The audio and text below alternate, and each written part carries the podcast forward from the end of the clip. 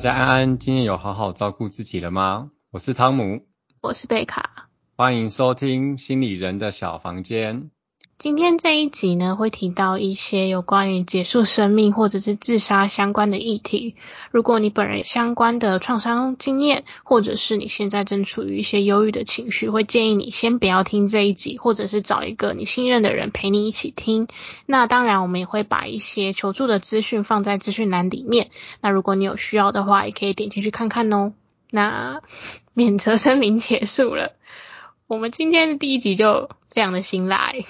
汤姆，是吗？我觉得我们总是谈一些辛辣的东西，而且我们原本第一集其实不是要讲这个，然后结果就 跑回来讲我们的老本行。因为想说，如果连自己老本行都讲不好的话，我们以后可能就不会录了。这一集如果上架以后没有一个人按赞的话，我们就不要开录第二集。从此就不录了，就是连自己老本行都做不好，我们看还是别干了。我们。对我们讲很多老本行，我们先简单介绍一下我们的老本行是什么。汤姆也来讲一下我们的老本行。我们老本行吗？我我们两个其实都是心理背景的。然后我们是在从事做自杀防治的领域做了数年这样子，然后就觉得今天就是可能三四年，所以就想要说今天来跟大家讨论一下这个对于社会大众一些比较敏感或者是说比较沉重的一些议题，就是有关自杀方面的话题。你讲数年听起来我们超老，你知道吗？有一定年纪才能做这个工作吗？没有啊，我其实觉得不一定要有点年纪才可以做这个工作。对，其其实其实我也觉得自杀这件事情对每个年龄层或对每个人的人生经历来说都有不同的意义啦。嗯。所以就是有不同的观点可以做，在这个领域的工作上发展出自己不同的长处。我其实还蛮记得我们那时候在面试做这份工作的时候，那时候的督导问的第一句话是：“你对自杀的想法是什么？你觉得自杀是什么？”汤姆，你觉得呢？我觉得自杀是什么吗？其其实我我觉得以我刚进这个领域的时候，对我而言就是一个他不知道该怎么办了，然后他选择要用这样的方式来面对他现在遇到的困难。以我来说，它是一个可以选的东西，只是他当下可能还没有想好，或他不知道有其他有没有更好的办法。所以听起来其实算是一个比较中性一点的描述，对于这件事情。对，我觉得就是以我来说，这件事情是一个很中性的一个东西，嗯，因为它就跟我们会做任何的选择一样。因为其实，在想到自杀这件事情的话，我觉得一般的民众吧，对于这件事情的想法，其实都还蛮负面。怎怎么说？是可能会觉得你这样就是很不负责任啊，或者是觉得自杀就是一个懦弱的行为，甚至是有些人可能会觉得。哎，你自杀的话，你就是没有想到你的爸妈，没有想到你身边的亲朋好友。可是不就这不就很亚洲思维吗？把所有的期望都放在你身上，就就很像，对对，就很像亚洲思维。就像我们常常可能听到父母会说：“身体发肤，受之父母。”你所有的事情都应该要思考到你的爸妈会怎么想，你要思考到身边的人会怎么想。然后变成自杀这件事情，好像是一个大家很排斥又很害怕的东西。可可是我觉得，对对个个人而言，就是他听到这样子，你要为了爸妈着想，你要为了谁谁谁着想，你要为了这个社会，你不能做这件事情。可是他们就是被这些枷锁所困住之后，他才觉得好像自己已经不是自己了。哦，我自己都已经不是我自己了。我还有什么事情可以做的呢？那势必在这种情况下，我就觉得哦，好像某种程度上我伤害我自己，或者是我做这件事情是我唯一可以做的，是我唯一想要做的。我不是去迎合任何人的期望，我不是迎合社会对我的框架，我不是迎合爸妈对我想要做什么事情，所以我才这样做，就是导致这样的结果，就是这么沉重的东西导致沉重的结果。听起来像是把主控权拉回到自己手上，好像这个生命里面很多东西都是我不能够控制的，可是只有结束自己生命这件事情是我自己可以选择，是根据我自己的自我意识去做出的一个选项。对我，我觉得是这样子，就我我们人总是不喜欢被人家决定，我们想要做自己可以去决定的事情，但到某个时候就是这样子。那你当初就是在做这份工作？的时候，或者是你跟别人提到的时候，你记得你那时候家人都怎么讲自杀这件事吗？我其实我记得最清楚是，全部的家人跟朋友都很担心我，然后他们觉得，因为为什么？因为他们觉得说我要每天面对一个非常情绪沉重的一个工作，有很多人跟我谈到生命要怎么结束，要怎么离开这个世界上，他们怕我会被。影响到，然后也会就是呃有点像耳目耳濡目染，然后也会选择跟他们一样的一些思维，然后做出一样的结果。他们其实很担心，我不想让我继续做这个东西。但是，但是我觉得，如果是我来说，我中性看这件事情，倒没有说我一定会被影响。好像其实本质上还是觉得这件事情是一个传染病嘛，就是听起来有点。夸饰这个，就是听起来是一个很负面的东西，好像希望你不要接触太多，以免被他们影响到。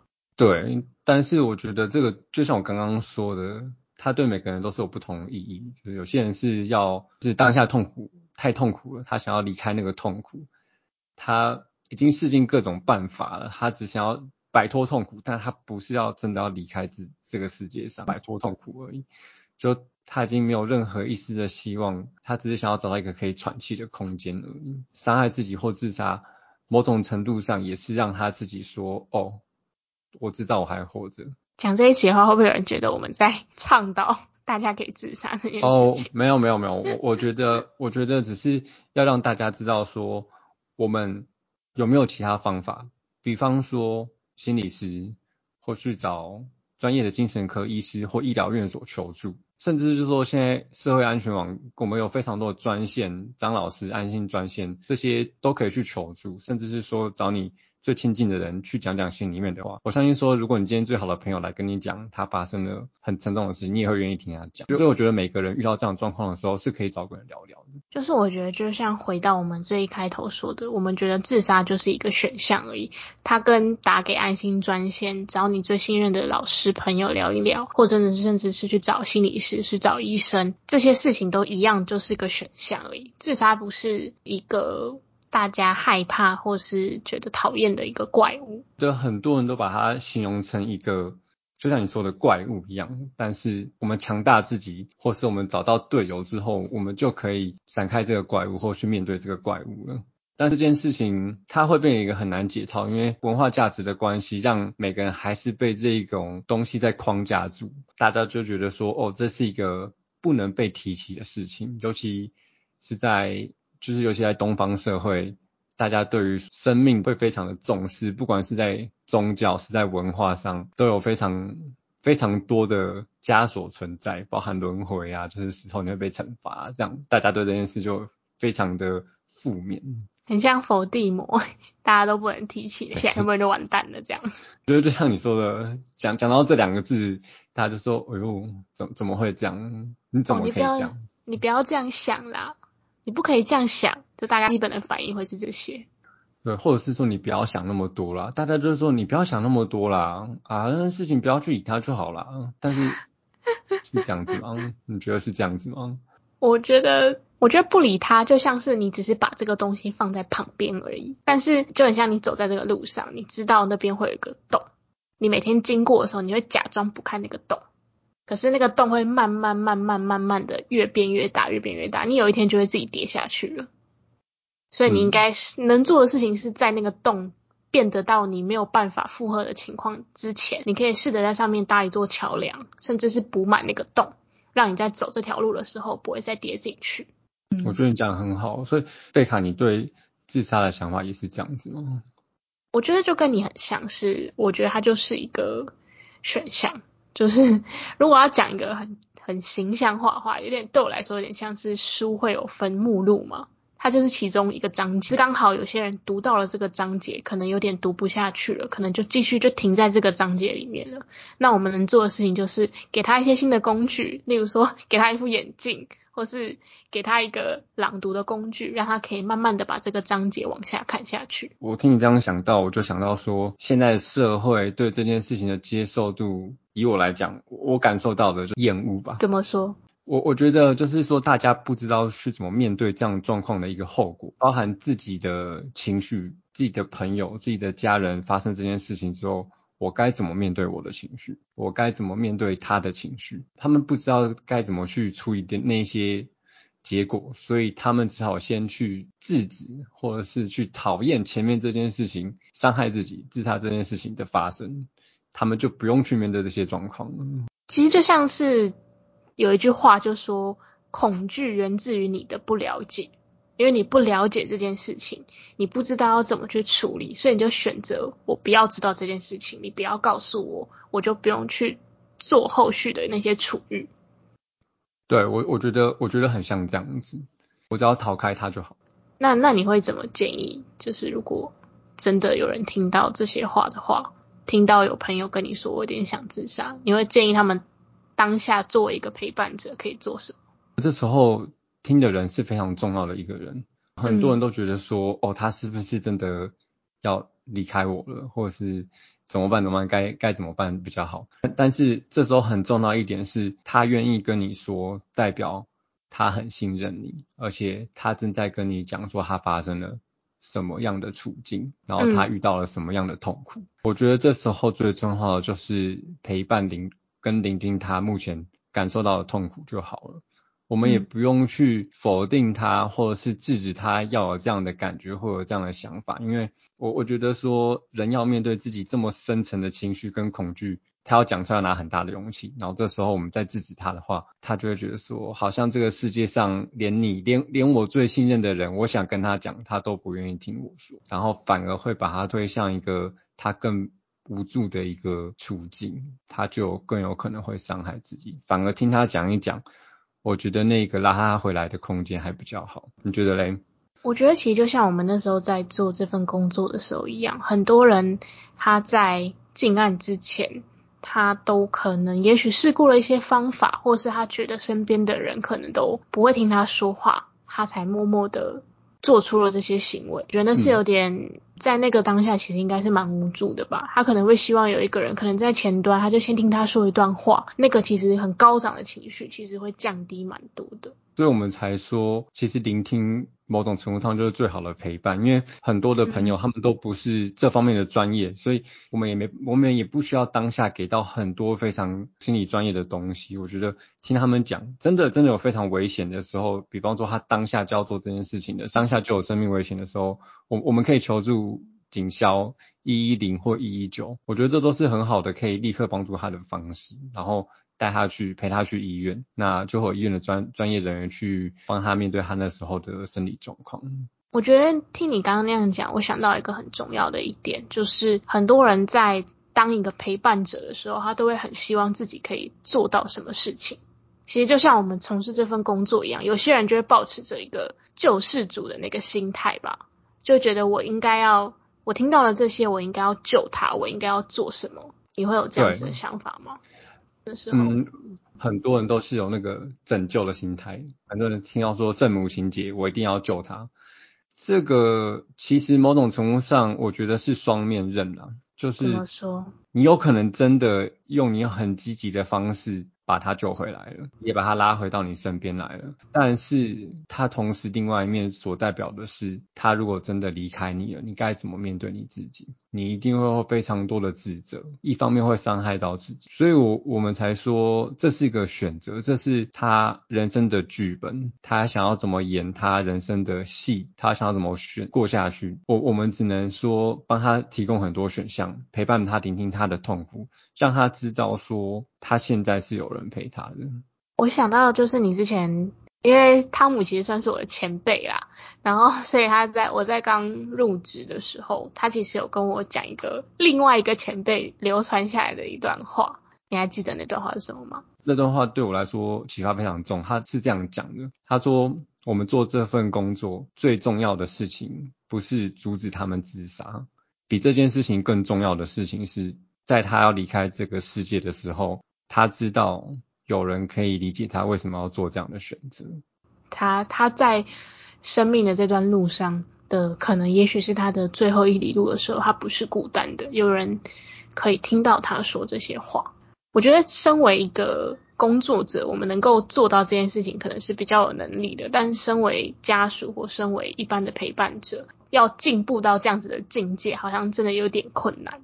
对，我可是我觉得，即使我们是工作者，我们在这个领域做了这么久了，我们有的时候还是会对这件事情有非常大的冲击。即使像我刚刚说的，我我们对自杀这件事情的看法是非常中性，它就是个选择而已。可是有时候我们服务的对象或民众，他真的离开我们身边，或他中他不小心身亡了，那其实。会有蛮多的遗憾跟责怪自己，说哦，我都已经经验这么丰富了，我怎么可以没有发现呢？好像其实回到最后，我们还是要试着去觉察到自己有那个救世主的心态，然后试着把那个自己跟那个想要当拯救者的自己抽离开来，才可以真正去面对死亡或者自杀这件事情。对，我我觉得这是很困难的一个议题，但是。我觉得这不只是我们工作者，这对每个人而言都是生命中的一种学习跟修炼。我我们很常说，我们懂得这样生活，我们懂得怎么把自己过得更好，但是好像大部分人都不懂或不了解死亡，因为我们都在逃避面对它。那刚刚讲了还蛮多，就是我们两个对自杀的看法，还有普罗大众对自杀的看法。不晓得汤姆你在。这份工作上做了这么久，因为你刚前面说是一开始嘛，现在的想法有不一样吗？我觉得现在想法变成有一种释怀的感觉，听起来像什么 动漫主角？不是，因为一开始的我会，虽然我觉得自杀这件事情它是一个选项，它可以被选，但是我知道我内心深处还是觉得说。我要提供你其他的选择，然后让你可以去选其他选择，就是那个感觉，好像好像还是有一种你不要选自杀这件事的味道在里面。你说你骨子里还是很排斥这件事情吗？对，就是一开始一开始我的感觉是这样子。那现在呢？现在我我觉得那个释怀的感觉有点像是说，因为做了这么长时间了，我服务可能。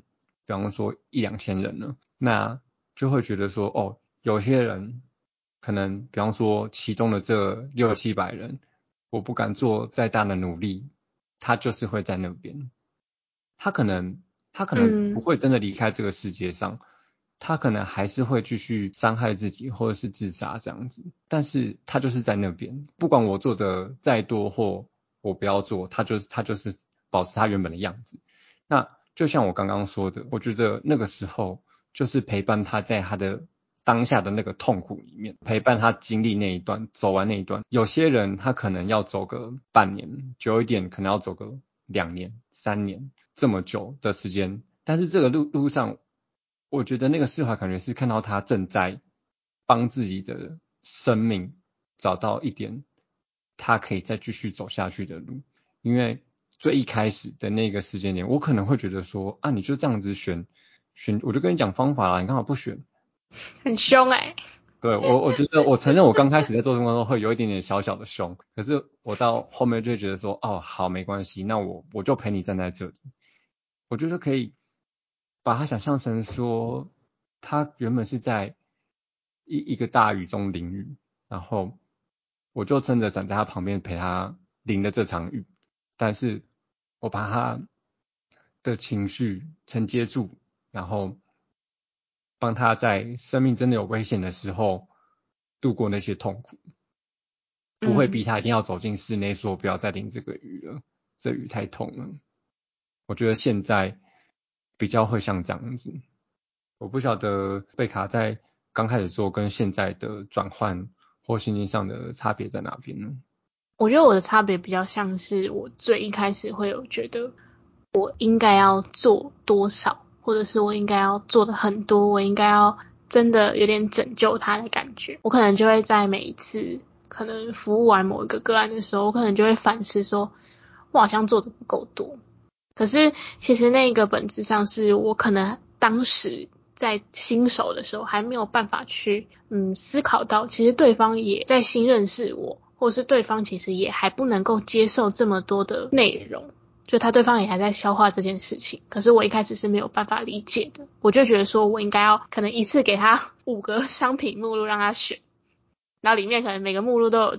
几百样，嗯嗯嗯，可是可能，可我没有想到的事情是，可能对方是，也许他可能不是字，或是 他可能只能看一样这样，嗯，那我觉得，我觉得对于他们只能看一样这件事情感到很无力，可是那个无力是对我自己，我就觉得说是不是我做的不够好，让他们只能看到一样这样，然后那那后来呢？后来就渐渐就是，我觉得一部分是豁达，哎，我我必须要讲一个有一点小小。地狱嘛，有点地狱梗的感觉，就是，就当你看的够多的时候，你好像就会渐渐对于生命这件事情感到一个达到一个另一个不同的阶段。可以分享一下那个阶段吗？那这样就是可能前面是哦，我应该要注意这些生命，我应该要重视这些生命，或是我应该要爱惜这些生命。但另外阶段是我一样会爱惜，我一样会注意这些生命，但是。那个更深层的感觉就是，这个生命走到哪里不是我可以控制的。我能够做的事情是，可能尽量的去引导或尽量去陪伴。可是最终对于这个生命的去留，是他们可以做的，不是我。我做了什么或我没做什么，会影响到他们的选择。这样，我我觉得这部分感觉起来跟我蛮蛮像的，就是我们从一开始然后走到后面的那个。对于生命或对于这份工作的想法跟看法，嗯，我觉得在这方面是是蛮雷同的，因为我我想分享一个小小的故事，就是我曾经努力了很久，然后可能陪伴了这一位这位民众，他可能比方说一年半两年了，可是就是在某一天，我才发现说，哦，他好像就是真的离开我了。那个心里面的冲击，我我坦白讲，就是你好像是说你的有一个朋友离开你了，有一点小小的失落，然后就觉得对自己啊，好像下一次我可以我该怎么办呢？这这一次我是不是少做了什么？但是我那时候已经不会责怪自己了，那我我只好想说，我下一次可以多做些什么？我觉得你这些想法其实就跟。虽然说是工作者的想法，可是其实会跟一般的陪伴者的想法是一致的。就是大家都会觉得说，他他离开了，然后这件事情，这个这个伤痛是一个很空虚，或是很没有办法用形容词去形容的一个空洞的感觉。你可能当下不会那么快的感到悲伤，可是你可能会突然在某一个逢年佳节，或者是某一个时间点。然后就突然感到那个悲伤，就是啪这样，就是会过来狂摔你，狂摔你五个巴掌这样。对，然后就会疯，我觉得就有点像是说，女生们生理期啊，就突然疯狂猛揍你肚子这样子，然后就觉得啊，太痛苦了这一切，然后你就会觉得说，唉，就是真的遇到的的时候，那是一个措手不及的情绪，然后。我我们会通常会称这叫专业者遗族，就是说我们我们其实跟他的亲朋好友跟家人其实是经历一模一样的伤痛，嗯，即使工作者们或或我们这么中性在看待这件事情，但是真的遇到的时候，那个情绪还是会上来，所以我觉得说很多真正旁边的亲朋好友遇到的时候，他们的那个。痛苦的感觉一定是比我们大上好几百倍、好几千倍，然后甚至根本就不知道该怎么办，因为你最亲近人他永远就不会回来。那虽然我们在谈论彝族的难过了，就是回到自杀企图或是所谓自杀意念个案的本身，他们在做出这些选择之前，他们走的那个历程一定也是非常痛苦的。我我想说。刚刚汤姆分享了一个印象深刻的嘛，我我想分享另外一个，但我觉得这有一点警示吗？就是可能他这个可能也许某一个个案他在最终自杀之前，他可能其实已经跟很多身旁的人说过，他他的状况不是很好，或者是他的情绪很低落啊，或者是他其实有这些想法出现了，可是他的身旁的人可能都会一直觉得说，哎，你你在谈这些东西啊，会说要自杀的人都不会去自杀，但是最终他就自杀身亡了。然后可能他的家人或者是他的一些朋友，可能都非常的觉得很错愕，然后可能就会一直反复的问你说，不是说要自杀的人都不会讲吗？怎么他怎么他会这样子？对我我我觉得这也是就是普罗大众对自杀很常见的迷失。当他们口头上很常在讲这件事情的时候，事实上那是一个讯号，他们在说我遇到什么状况了，我现在很痛苦。对我说，我现在很痛苦，我需要有人来帮忙。他并不是说一直提这件，一直提这件事，一直提这件事，他就是不会去自杀。他其实是在向你求助。我觉得这就是一个很典型的迷失。然后大家后面才说，哎，怎么会这样子？怎么跟我知道的不一样？所以就是希望大家，如果 如果有人真的有听这个 podcast，真的有一个人他不小心点错，他可能想要点到别的，然后不小心点到我们的话，希望你听完之后，可以就是至少对于某一个迷失，至少可以破除一下这个迷失，这样子。对，至少说你听到有人在讲这件事情的时候，我觉得要有个警铃。心里要有个警铃，当当当的响一下，说：“诶，这个人他不是只有说而已，他可能真的会去做。”哦。对，他就跟那个火车，火车已经要发车了，他正在跟你讲：“赶快，赶快看看我这里，赶快看到我这样子，不然他就要发车了。”但是我觉得贝卡讲到这件事情，就让我想到一个很重要、很重要的状况，就是呃，你的家人或者是亲朋好友，如果遇到的话，大家要注意，就是说，当像忧郁症，大家都知道。就是说，有些忧郁症患者会有一些伤害自己或想要自杀的行为发生，可能我们会我们会让他去住院，或者是说去某个地方调养他的身心状况。那其实这时候他在住院出院的那一个时间，他是最危险的。嗯，就是说我们不要想说，哦，他哦去住院，今天要出院了，应该没事了吧？应该没有什么特别危险了吧？但是其实以我们遇到的状况，那个时候其实是最危险的，因为他前面可能非常非常的犹豫，他连行动或连伤害自己的动力都没有了。但是当他住院调整一段时间之后，把他的行动力恢复到一定的程度，他又他就可以去做这件事情。他其实筹备很久，所以我觉得那时候是最危险的。可能亲朋好友或是家人出院的时候，可以陪着他回家，或者在家里面陪个他几天。我觉得我要提出另外一个观点吧，就是除了说他可能是原本没有行动力，可能透过稳定服药或者是调养之后，他可以有行动力，会让他有力气去做这件事情。我觉得更像是一个，他可能觉得他自己在住院的期间是在变好，就是我在改变我自己。那在改变我自己的人，他会就觉得说，哎，我好像真的有慢慢的在进步了。可是当一出院，他可能又碰到跟以前一样的挫折的时候，他其实会更难过。他那个。责备会是双双重的，他就觉得说，可是我不是已经在变好了吗？为什么我还会因为这件事情难过？是不是我就是一辈子都好不起来？然后才会更加深他的那个负面的情绪，导致他最后去自杀的几率会很大。好像，嗯，你讲意思好像是看我，我好不容易看到一点点生命中的希望跟光了，然后。但是我又被无情的打回到深渊之中，然后对对对对对，让自己又说更无助，想说啊，我就是一个什么都做不好的废物这样子，很像那个梗图。你有看过一个梗图是那个做寿司的吗？他就说你先准备准备好什么海苔饭，准备好红萝卜，然后就开始卷寿司，然后就开始卷卷卷，发现你卷不好，你就是一个失败者，就像那个梗图一样。对，所以我觉得其实大家没有都没有在失败，大家其实都是在努力的往前进。只是言上啊，不会啦，我觉得我我觉得我们在倡导一个他们心心里面会遇到的心路历程吧。嗯，讲那个梗图，然后还笑，我觉得我们被演上的话，我们就第二集就拍一个道歉文，道歉声明，然后就结束了，然后就这个频道从此不会再更新。就被检举，然后我们可能要去坐牢。我们哦，罚钱，大家进来保我们。没有大家，说明根本就没有人听。对，就是但是我觉得我们想要借着这个机会，是想要跟大家分享说每个人的心路历程是怎么走的。当然，就是讲这个议题，他没办法用这么短的时间把它讲得非常完整，或者是说把每一种状况都讲出来跟大家分享。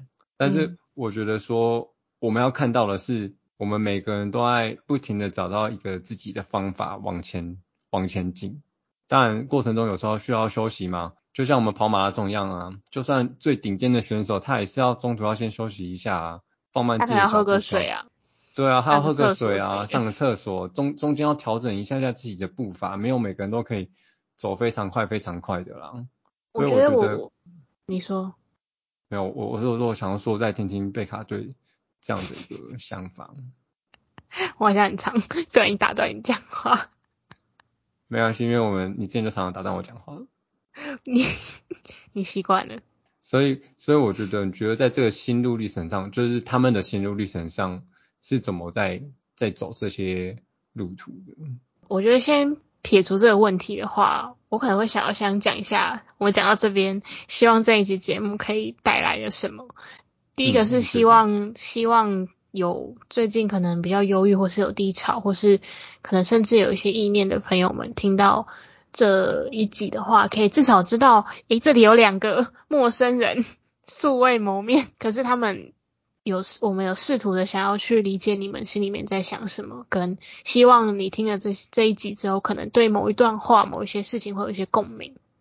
那那可以支撑你去找你的朋友谈一谈，或者是找你信任的人谈一谈。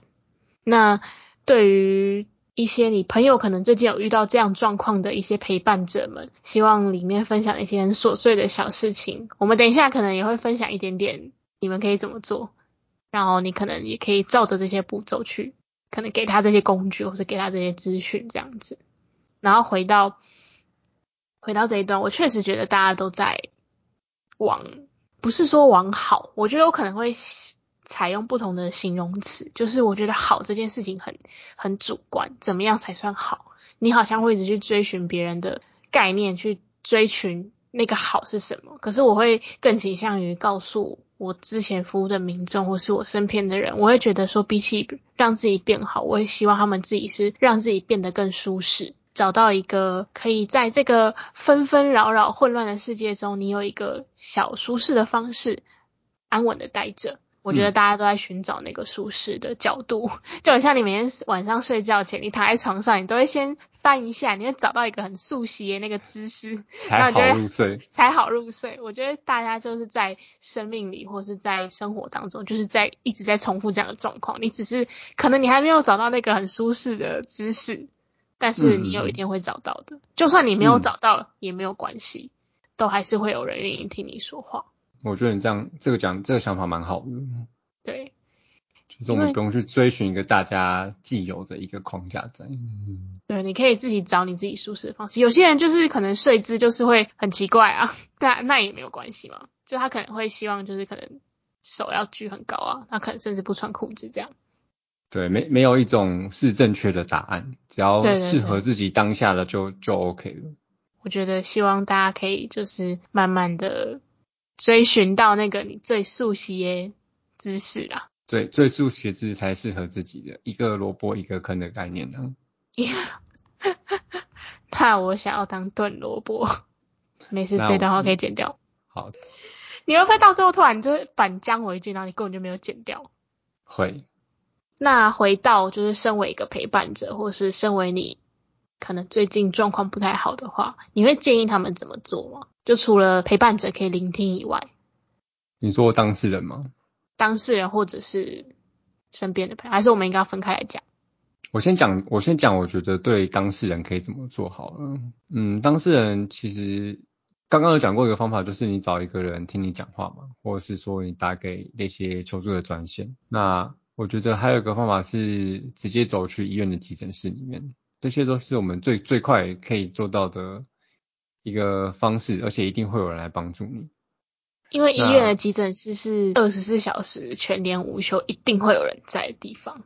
他跟他比 seven 还要 哇，他比啊，请欢迎 seven 来找我们叶配。对对，它比它比便利商店还二十四小时，而且功能俱全，而且一定一定会有人在。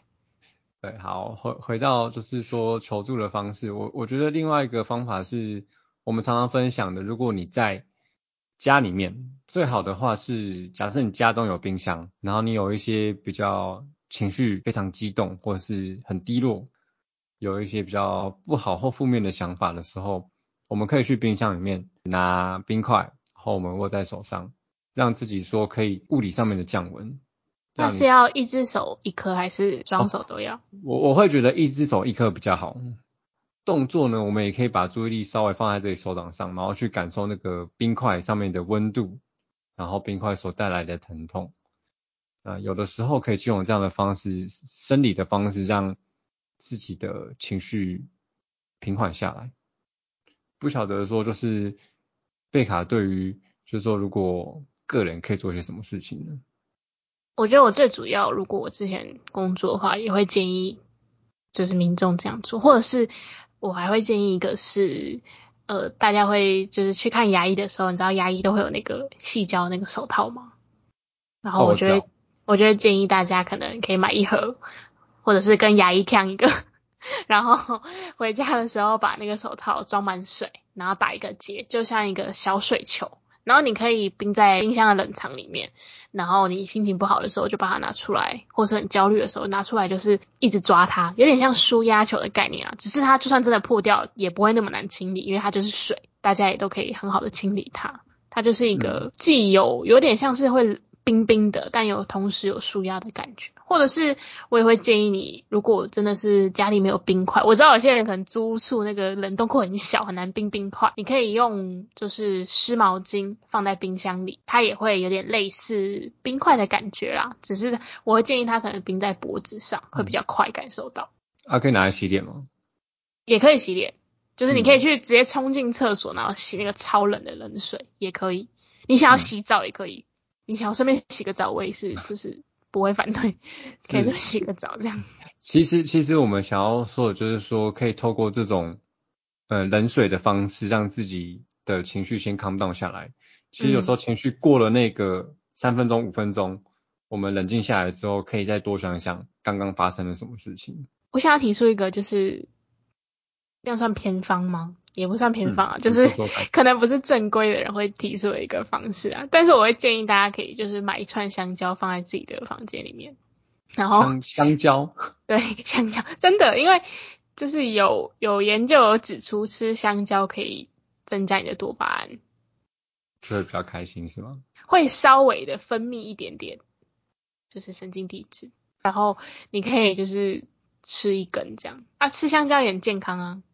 就好，大大好的，欢迎欢迎那个香蕉摊贩找我们叶配，欢迎那个香蕉农民 找我们叶配，我很欢迎，因为我其实之前就是自己也会有低潮的时候啦，那我就看到那篇研究之后，我就真的有吃吃看香蕉，我真的觉得有诶，有好一点，只是它的那个效果会没有你想想象中的那么猛烈啦，它就是会好一点点，但是好一点点怎么样？嗯，你说。我问你想要问，它会不会像吃健康食品，需要吃一段时间才有效果？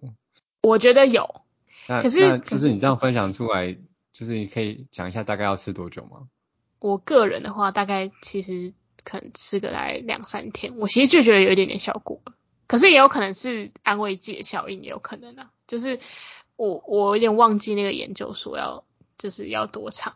大家可以就是欢迎，如果真的有医学系的人，或是有任何相关领域的人听到，可以欢迎在留言区打脸我，我会就再拍一个道歉声明。或者是说吃香蕉有助有助排便，所以心情就比较好一点。也有可能啊，就是就是至少香蕉是健康的嘛，就是总比你吃一些其他的东西，到时候身体不好也不太好。就是你可能可以吃香蕉，至少排泄会顺利啊。讲讲到这边，我我我觉得我想突然想要问你一个问题，就是说我我们从刚刚到现在一直在讲说，我们面对到有伤害自己的人，或是想要自杀的人，我们他该怎么做，或者说他可以去哪边求助？我不晓得，就说贝卡以你来说，你自己有遇到这样的状况吗？那或者说你在心情不好的时候，你都会做些什么事情？因为我们刚刚说别人你可以怎么怎么做啊，但是有的时候。我们很会讲，但是我们不一定会选择这些方法。只会出一张嘴。对，我们可能只会出一张嘴而已，但是不晓得说贝卡你自己在遇到这些状态的时候，自己真的很低潮的时候，你都做些什么事情，或者都该怎么办？我觉得吃香蕉是一个嘛，我刚提到了一个，这是我自己亲测，我觉得有用，只是可能没有那么没有那么剧烈的想法。但是我觉得我最常做的事情是就是发呆耶，我觉得这样听起来很很很像那个就是鸡汤文，可是我其实会就是可能一整天下来，我会保留一个时间让我自己就是我什么都不要做，我就是躺在那里然后发呆，听起来很废。是连手机都不滑的那种，什么都不做吗？对对对对对，我可能不滑手机，或者有些人滑手机你也滑也可以，就是 就是我会发呆。然后我，但是我最近会搭配一些冥想，其实那个我我很推荐大家，如果你就是听到我们 podcast 的时候，你想要听别人的 podcast 的话，你可以搜寻冥想的 podcast 来听。我再把我们的我在我们的观众引流到别人的观众那边去。欢迎冥想的 podcast 找我们合作。还有还有，大家如果有订阅那个 Netflix 的话，可以查那个里面有一个节目叫做《安眠指南》吧，我记得。呃，可是我我听的是正念冥想指南呢。它其实是放松心灵指南。哦，所以所以你自己如果有状况比较不好，或者是比较低潮的时候，可能没有到想要伤害自己那么严重，或者是那么高强度的情绪的时候，你自己都会做这些事情，是吗？对对，那如果我真的很强度哈，我我其实曾经也有过，就是想法，就是有想说，就是现在超级痛苦，痛苦到就是我我真的都快不行了，那我是不是就是我只要我只要死掉了，我也许就可以不用继续痛苦下去了。我也是有这些很低潮、有些想法的时候，那个时候我做的事情是我一定会找我身边的朋友说话。就是我很我有一个很信任的朋友，那我知道就是我跟他说什么话，他都可以听我说。啊，如果嗯有些话我会担心他听到之后会觉得难过话，我其实会写在纸上，然后我会做一个有一点不太环保又有点危险的事情，就是我之前会直接把那些东西烧掉。就是我写下来之后，他写在纸上嘛，我就把它丢在一个桶子里面，然后一次烧掉。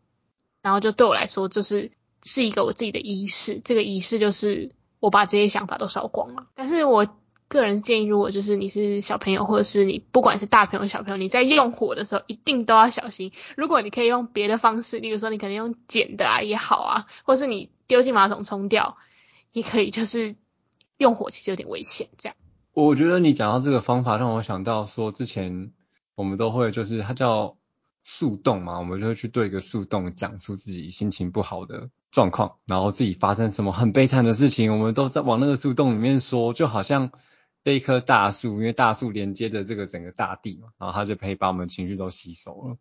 我觉得这是我们自己会遇到情绪不好时候遇到做的方法。可是如果就是他住在都市里面，没有树，那他可以，那他可以跟就是 anyway 排水沟说吧，就是他连接的大海。可排水沟有点臭。他可以找香一点的。哪里会有香一点的排水沟？你跟我讲。我家附近，我家附近的排水沟很香。你要你要分享是哪里吗？不要。不要不要不要，希望大家不要找到我们。但但是我我我觉得想要说的是，即即使是是像我们做这个工作或在这个领域发展的人，我们我们也会遇到一模一样的问题，就是情绪不好，会想要伤害自己，会想要。离开这个世界，这么这么多负面的想法，我们也会有，每个人都不孤单，这是大家都会遇到的状况。就你有这些想法，其实大家都会有了，不是说好像只有你怎么这么负面，或是只有你这么低潮，其实没有，大家都会，大家都会有这个时候。对，甚至有些人会觉得说，我怎么这么奇怪，是不是只有我这样子而已？但但是其实没有，因为。我我我觉得每个人在一生之中，一定在某个时刻有这样子想过，所以其实千千万不要觉得自己很怪，或觉得自己很懦弱，因为每个人都面临到模一模一样的状况。我觉得你可以反过来想，就是你觉得自己很怪没有关系，因为大家都很怪。就这世界上怪的地方不一样。对对对，每个人怪的地方都一样，就是你你怪也没关系啊，反正大家都很怪。我现在想法一怎样，很反骨哎。你觉得反骨女孩？欢迎反骨，Wacky Boys 找我们合作。我不反骨啦，他可能只能跟你合作而已。你别吵。对啊，不过我觉得就是讲了一些我们自己算是像算偏方吗？那个庸医。我我觉得算是就是适合每一个人的方法，就像贝卡刚刚说的，这是适合我们的方法。就是你你们也可以找到适合自己的方法，千万不要觉得说哦，我试了一个方法，比方说我试了听音乐，我试了画画，我试了跟朋友吃香蕉之类的，吃香蕉吃香蕉之类的都没有用，你你就你就放弃了，你就觉得说啊，我我我我要放弃，但是没有，我们都试了千百种，试了好多次我们才找到的，我们不是试一次就找到。对，真的，因为我我其实也试过超多方式的。就是我试过，就是什么写日记啊，或者是什么，很多人会说要写日记，不是吗？就把记录自己的那个情绪。对对对。啊，我写到后面就懒得写。就这样，这个方法就不适合他。对，就不适合我，因为我写到后面觉得麻烦，而且我就有点，我我自己个人有点就是奇怪的坚持，就是我觉得觉得写日记我就要有一个格式，如果我破坏那个格式的话，我觉得不想要再写下去。你就觉得自己够烂。我就觉得自己有够烂，所以我就觉得写日记这件事情没有办法，就是安抚我这样。就像他也是个怪人，你觉得这个怪人？或者是很多人说他运动，对不对？其实运动真的是一个很好的方式，只是我超讨厌运动的。那那这个方式就可能不太适合他，或是不太适合不喜欢运动的人。对，所以我觉得找到你适合的方式才是最重要的。对啊。如果你真的不知道你应该试什么方式，或是你不知道该从哪里去想的话，我觉得很建议你可以去找一个心理师陪他，跟他一起讨论，就是他可能会跟你讨论，然后陪你一起找出适合你的方法。就是在找方法的路上，也也可以有人陪伴你一起去找到可以排解你情绪的，才是重要的。我知道，就是智商其实是一个蛮负担的，需要一点预算的一个选择啦，但是你也可以选一些。呃，像是现在我们以那个各县市的卫生所或是心理卫生中心，可能都会提供免费的心理咨商服务。那可能一年会有四次吧，但是每个县市都会不太一样，所以欢迎大家可以就是去自己县市的。呃，卫生局啊，或是卫生所，或是心理卫生中心去搜寻看看。那你可能那个智商负担，可能也许有些是只要付挂号费，也许是有些是好像就是免费吧。但至少可以有一个开头可以选择了。甚至说让自己去试试看，给自己一个尝试的机会，然后看自己适不适合这样子。当然也有人不适合，就是说他不想要跟人家讲这件事情了。那那也没关系啊，就是我我们都尊重你。如果你真的不想讲，你可以跟树洞讲，这样可能或许你可以找汤姆家附近的排水沟 讲，因为它有香香的味道，应该会让你心情比较好一点。或者是去路边找超可爱的狗狗跟猫猫聊聊。这里有一只超可爱的狗狗，超可爱的狗狗，我来跟它聊聊也可以，因为狗狗你跟它讲了这么多，它可能听不懂，但是它依然爱你。对，就是猫不一定啊。是，但狗会。我我记得我看到一张梗图，就是他看到猫看到它的主人很难过，那个主人就说，他说我又丑又难过，然后那只猫就说，人类摸我摸到你甚丑为止。猫猫只救了你的心情，救不了你的长相。我怀疑你在就是讲你自己。对，因为我长得真的是不太 OK。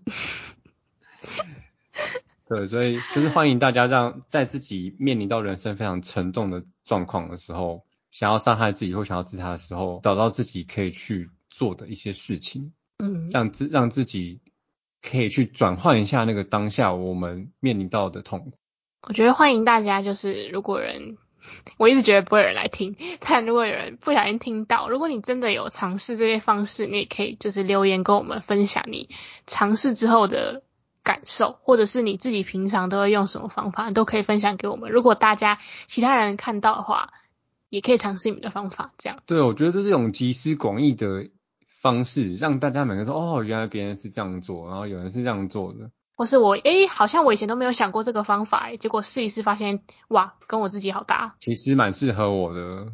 对对对对对对对，所以我们我们我认识一个朋友，他试了三四年，结果找到他。的方式是插花，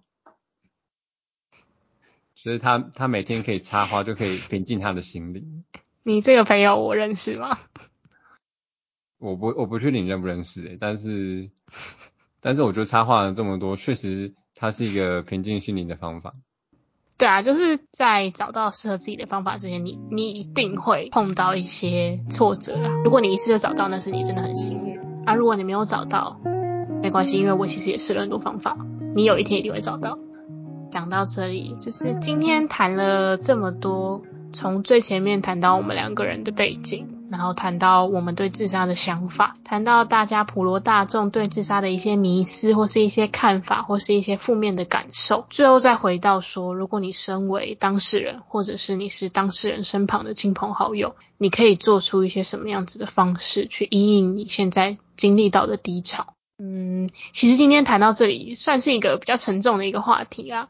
那我其实也核心的问题想要问汤姆，汤姆，你觉得人可以自杀吗？我觉得我今我们今天跟大家分享了这么多我们的经验跟想法，我觉得这些我们先问问听到这边的观众，然后欢迎大家跟下面在在下面留言跟我们分享，你们觉得人可以自杀吗？那如果真的有人听的话，我们可以再拍更多这方面的主题，因为这个东西真的太多太多可以谈了。今天我觉得我们只是谈一个初心而已，谈一个比较内心的想法，所以欢迎大家在下面留言跟我们分享说。你觉得人可以自杀吗？对对对，如果就是很多人回复的话，我们可以考虑跟那个 YouTuber 一样拍那个 Q&A 这样。对，或者是说关于这个主题有什么特别想我们听我们讨论的，就是我们在工作上或第一线遇到的状况的话，也可以在下面留言，我们再看看要怎么准备。对，其实我们今天讨论的，就像汤姆说的，就是一个很雏形的、很外围的内容啦。他这东西有太多可以说了，所以有些人想要听某个部分的话，都欢迎告诉我们，因为我们其实也很需要主题。对，就是欢欢迎大家集思广益。对，好，那好，今天好累哦，今天 好累哦，那好累哦，差不多该到这边，要去今天就到这，对对对，那那就今天就到这吧，大家晚安，拜。拜。